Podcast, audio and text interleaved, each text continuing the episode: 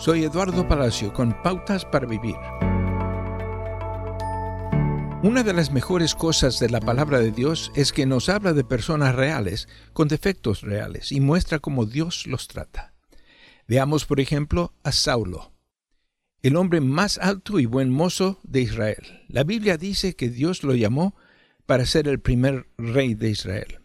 Llegó el día de la coronación, pero el gran momento Saulo no estaba por ningún lado. Entonces el pueblo preguntó al Señor, ¿dónde está? Y Dios señaló a Saulo y dijo, está escondido entre el equipaje. Allí, agazapado en el suelo detrás de los bultos, se encontraba el hombre de buen aspecto que sobresalía por encima de todos los demás, a quien Dios eligió para ser el rey sobre su pueblo. Todos hemos estado allí. ¿Se está escondiendo? ¿Está evitando hacer algo incómodo, ya sea grande o pequeño, que Dios le ha llamado a hacer?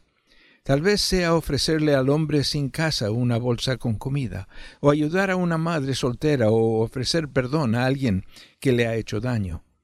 ¿Está escondiéndose del propósito que Dios tiene para usted en el equipaje de su vida?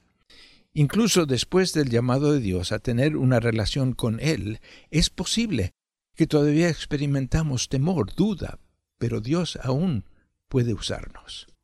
Deje de esconderse y diga sí para dejar que Él ponga su plan perfecto en acción en su vida. Acaba de escuchar a Eduardo Palacio con Pautas para Vivir, un ministerio de Guidelines International. Permita que esta estación de radio sepa cómo el programa le ha ayudado. Acompáñenos en la próxima emisión de Pautas para Vivir.